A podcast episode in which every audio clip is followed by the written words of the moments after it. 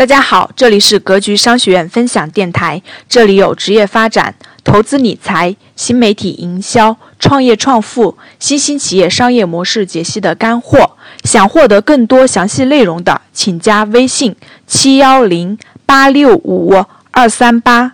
下面请听分享。学毕业十年，和大部分毕业生是一样的。我的前五年走的走了一些弯路。我给他取个概念，就叫做试错的过程。我刚开始的时候，我对个人发展的观念呢是职业是第一位的。就我认为毕业以后要先确定自己的职业方向。我一直认为自己做销售一定要做销售，能就会发展的更好。但是当我碰壁以后，我第一份销售做的是卖的是 IT IT 那种电子产品。我是第一代 U 盘，U 盘刚刚面试的时候，我是第一批的销售人员做 U 盘的。但是我发现。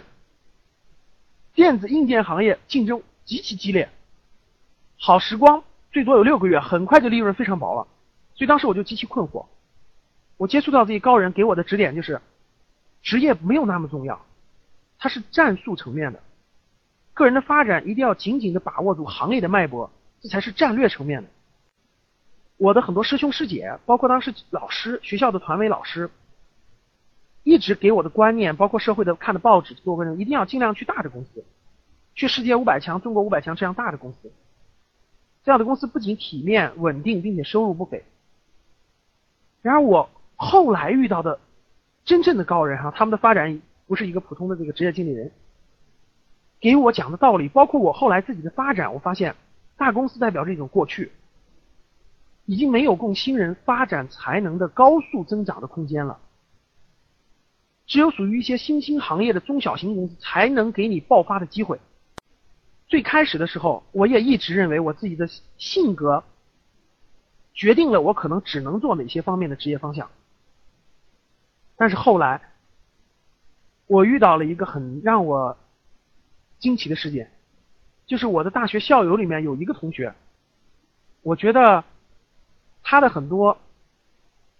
包括他的性格，包括他的做事的能力等等等等方面，我觉得综合素质上面比不过很多我们其他的校友，可能我都觉得比不过我。但是最后他是我们校友里头三十岁之前最成功的一个人，发展的他的事业是发展是最好的。又给我很大的冲击，这个事情，说一个人的性格不是非常重要吗？而且是决定性的非常重要的因素，为什么他能那么成功呢？颠覆了我很多传统的想法。所以经过这些的不断的对我的出击，不断的对我的这个思考，我觉得我重新梳理了我自己的观念，重新这个梳理了我的思想，可以说是翻天覆地的变化。好，引出一个话题：选择和努力哪个更重要？长远来看，人的一生不可能不努力。长远来看，你要持续不断的努力，持续不断的努力，那是毫无疑问的。只有不断的努力，才能有可能为。机遇到来，做好准备。实际上呢，人生的关键选择确实是很少的。第一次最关键的选择就是选大学和选专业，年比较年轻，很多时候是父母、老师、身边的亲戚朋友帮着选的。第二次最关键的就是刚刚走出校门，走出大学校门，或者走出研究生的校门，去选择工作。因为第一份工作决定了你的第一个接触的人脉圈子和第一个领域和行业。他会对你未来的，特别是应应试教育培养大的孩子，当他没有深入的接触过任何任何其他行业或者是领域或者是圈子的时候，第一个对他工作的这个行业和这个人脉的圈子对他的影响是非常非常深远的。因为我发现一个非常重要的现象，这个社会上人非常多，人非各种各样的人，当你接触多了以后，你会发现每个人。接触到的资讯，接对社会的看法，对这个社会的了解，完全是不同的角度和不同的这个这个这个领域。他们说的话，他们的价值观，他们对社会的了解，他们看问题的角度，就会占据你很很重要的地位。那选择的标准是什么呢？呃，我给大家举一个例子，让大家好理解吧。这个确实是我亲身感受的。我认识四个人，A 这个同学。我们就叫他小蔡吧。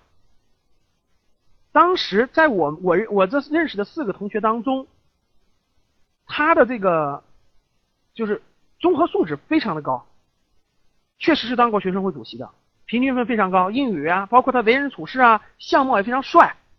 他当时呢选择也非常多，当时他确实是去了一家大公司做了这个总裁助理，纺织和纺织服装为核心业务的，他是做的总裁助理。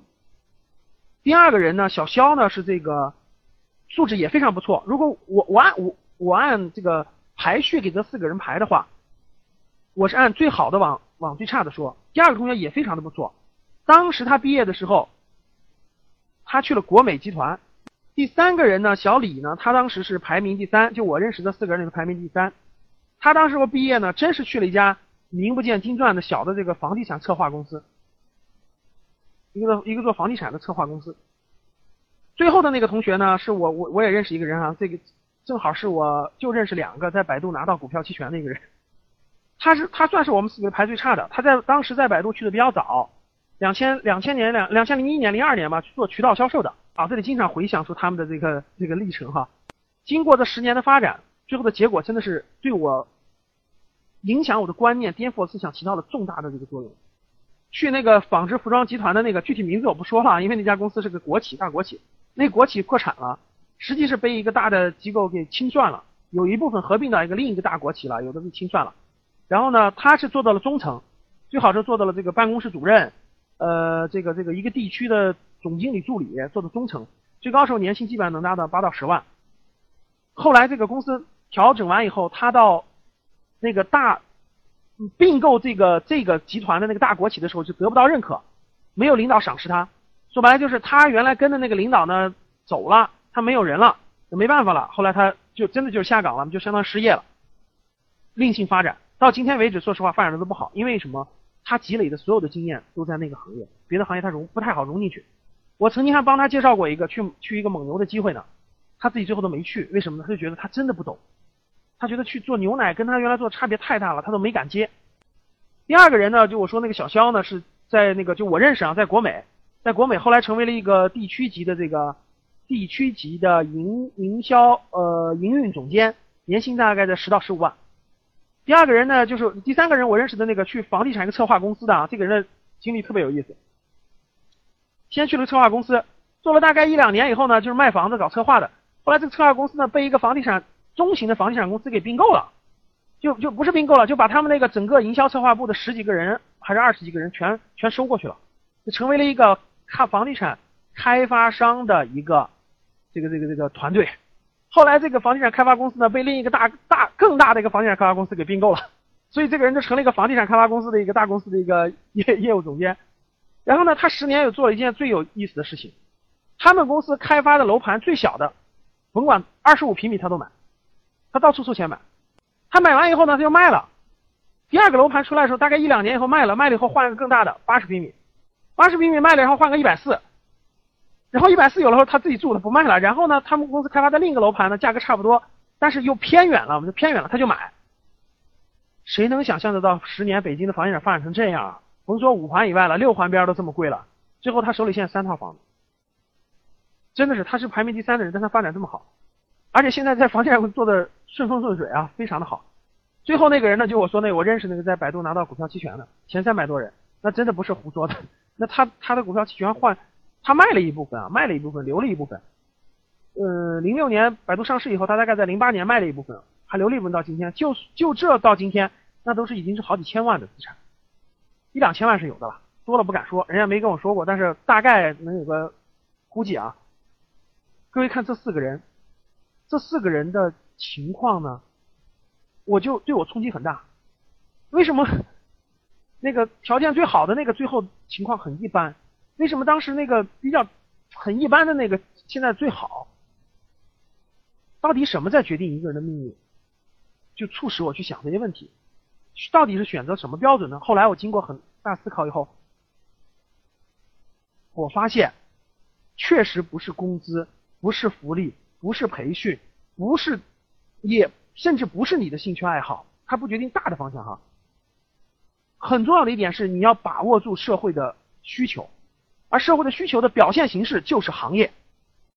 那为什么越拼命越努力，却离成功越远呢？我为什么放这个问题呢？是因为我身边特别多这样的人，他们拼命的工作，大家每天在北京挤地铁都都能感受到哈，太多这样的人，但是他们好像却永远无法接近于这种我所说的成功呢，就是说自己能够把握了自己的命运，可以想动，可以想停，可可以动时候可以动，可以停时候可以停，可以选择，但是我接触到大部分人呢，我觉得他们都不可以选择。我举个例子，我就有个同学。在北京的一所高校呢，研究生毕业以后，他在一个大集团的工作。五六年以后呢，他的工作岗位经过了几次的调整，薪资也从刚入职的五千多增加了一万多，也可以哈，三十左右一万多了。他工作很努力，每天真的十几个小时，经常加班，而且经常出差。他认为呢，就是靠努力，靠这种就就可以自身的那个能力可以改变命运，所以他就基本上在这个集团没有变过。对外部也不太也不太花太多精力，基本上就投入到他的工作当中，很努力。他前一阵呢，我这个同学就在北京买房子了，位置在五环以外，然后呢，大概要了他一百八十多万。他是他这个这么多年工作攒下的首付呢，只有三四十万，首付还要问父母啊，双方这个父母啊，包括甚至美国的亲戚都凑了些钱，凑了一个首付，然后还背上了一百万的贷款，未来二十年每个月要还八千多。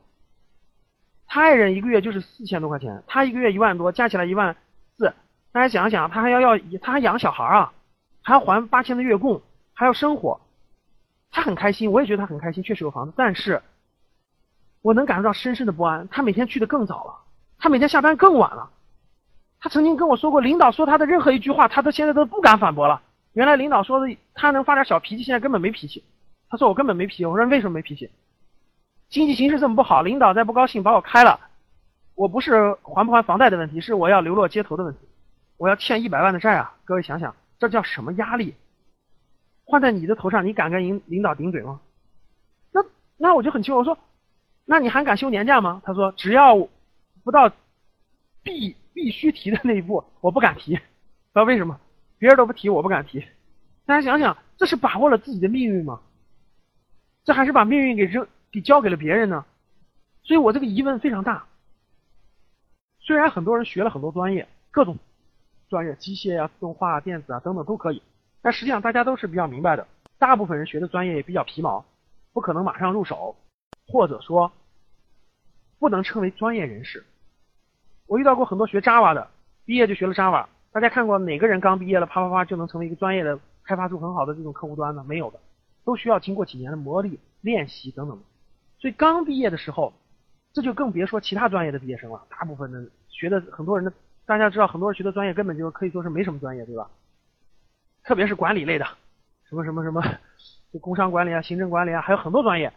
那天去一个学校聊，那学校就业老师说，他们他们学校现在两千多个人里有七百多个学会计的，很多学校现在学会计、学法律已经泛滥成灾了。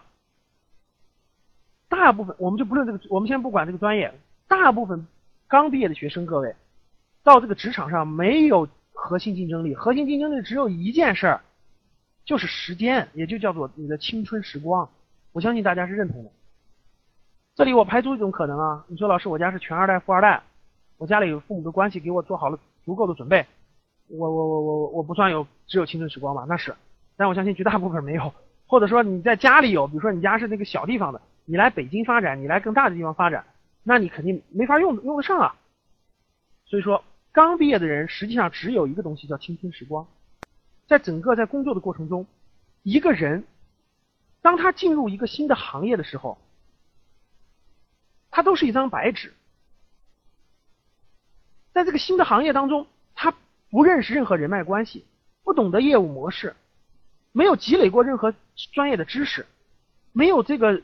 及了解过行业里的明规则、潜规则等等，他都不了解，所以他必须要花付出这个时这个时间去干什么呢？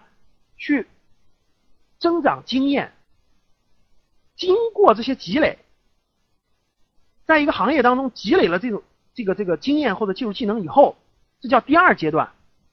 他只有积累完第二阶段以后，他才有可能往第三个阶段。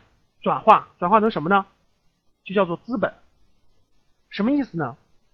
资本一个方面主要的方面代表的是资金，代表是钱，就你你你可以收获到很多的钱。第二个方面代表了什么呢？它不代表的钱可能有，比如说上上千万、上亿，可能没这么多，但是他收获的那个资本呢，足可以支持他自由支配他的时间、他的经验、他的很多的东西了。这是三种不同的状态，也叫做不同的能量。我们把它理解成一种能量。最低层次的叫做时，只有青春时光，它是一种能量，你可以叫做一种能量。第二个层面的叫做经验，也是一种能量。第三个层面的叫做资本。资本呢，有的人是口袋里或银行里放的是钱，有的人的资本叫什么？不是钱，各位知道吧？都是人，都是人脉关系。就是很很多人在一个行业当中啊，做到一定程度，我跟你说，这个行业里面的只要做过五年的人都认识他。这这个人也他也是资本，他可以调动行业的任何资源，去随时把这些资源转化成资金。这是三个层次，这也叫三种能量。求职就是投资，投的是什么？投的是青春时光。就刚才我举的那三个层次，人家有钱的人叫资本，投的是资本，风险投资的人；有经验的人是什么呢？专业价值和技术技能，投的是专业价值、技术技能。作为一个年轻人来说，特别是这种在职场工作五年以内的人来说。投的就是一件事，叫青春时光。学，一九七八年考入知名大学，在同班同学坚守本职并官至副部时，他的第一个工作单位倒闭了，第二工作单位关门，他在第三个工作单位不久辞职，如此这般，他一共工作了九个单位，现在五十五岁还在找工作，月薪要求仅一万二，他自叹窝囊，原因第一择业不慎，第二频繁跳槽，什么意思？各位？投资第一要投对方向，第二要坚持够足够的时间。求职也是一样的呀，求职第一要选对正确的行业，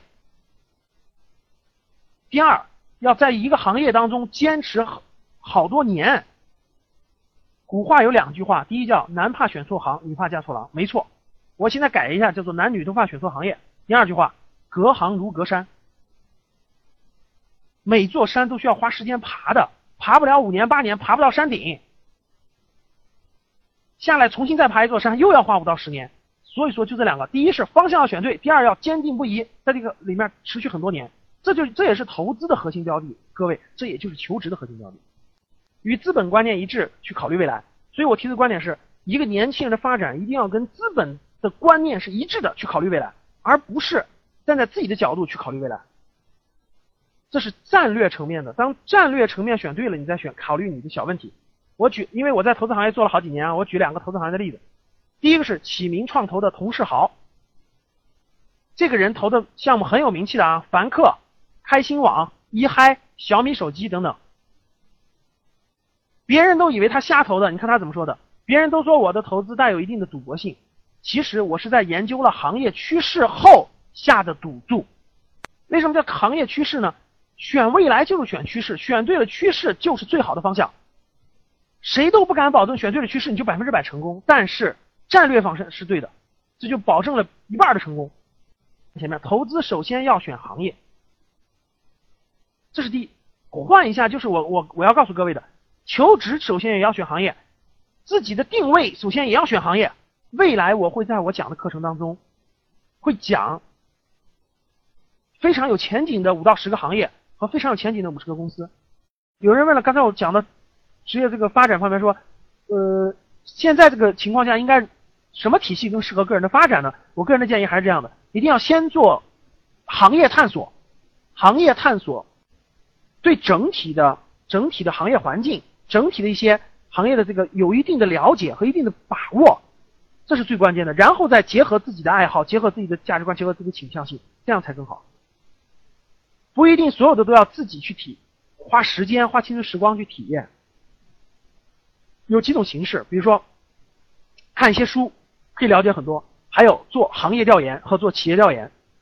未来我在我的那个后面的课程当中啊，会专门开这种行业调研课和企业调研的，就怎么去做。实际上这件事情呢，花最少的路就是说，你要用，呃，我举个例子，两到三个月的时间，认真去调研一两个行业的话，完全是可以调研清楚的。可以做到这个有，就是相当于别人走了一年、一年半的、一年两年的时间，你可以尽早可以这个达到吧？达到。哦，有个同学说了，说以前做过职业规划，所以选择了人力，觉得很觉得，我我我刚我刚才解释了，我不太建议，如果你年龄还不太大啊，特别是在工作五年以内，我我我特别建议你尽快换一个，呃，换一个职业方向，先选了行业的情况下换个职业方向，我不太建议持续做人力。我这里再给大家举个例子，大家好理解了。我原来有一个师，就是咨询我的一个学生吧，工作两年了，他原来是做这个社区工作的，社区服务的。大家想想，他学的专业也是这种社会工作类的，他做了两年社区服务，他找工作的时候肯定是自然而然的，他就想去做人资方向，因为他觉得别的不会。我跟他交流完以后，我就跟他说：“我说你放弃这个想法，不要去想这个，你从你。”哎呀，我原来积累只能做人资，所以是只能做人力，所以我就做这个是最合适的，也最容易找到工作。我说大错特错了，你才工作两年，也算是个新人，前面的经验，你为什么要换？为什么从一个社区工作往人资换？是因为你都觉得那个不出成绩，做的比较杂，等等等等。那与其今天你还年轻，你就今天要坚定不移的选择在好好的情况下，要尽量去做一做具体产品、具体服务或者是营销方面的工作，不要怕。现在不做，未来你更不敢做。我认识很多做人资的人都做到三十多岁了，实话实说，越往后路越窄。就是好的情况是做个人资经理，嗯，如果有一些比较信任的人，关系比较好、比较熟悉的，去一个公司做个人力资源总监，这算是很不错的了。但说实话，无论从收益，三十四五岁的时候，你再比较你的同龄人。一年如果就是个在北京的人资总监，一年也就是个十来万块钱，最多二啊，有有更高的，但是跟别人做了很多，你就真的没法比了。那时候你会觉得这个差距就太大了，真是这样的。所以我觉得早换比晚换强。好，好，今天的课程。好的，这期节目就到这里。有想获得更加详细内容的，请加微信七幺零八六五二三八。我们下次再见。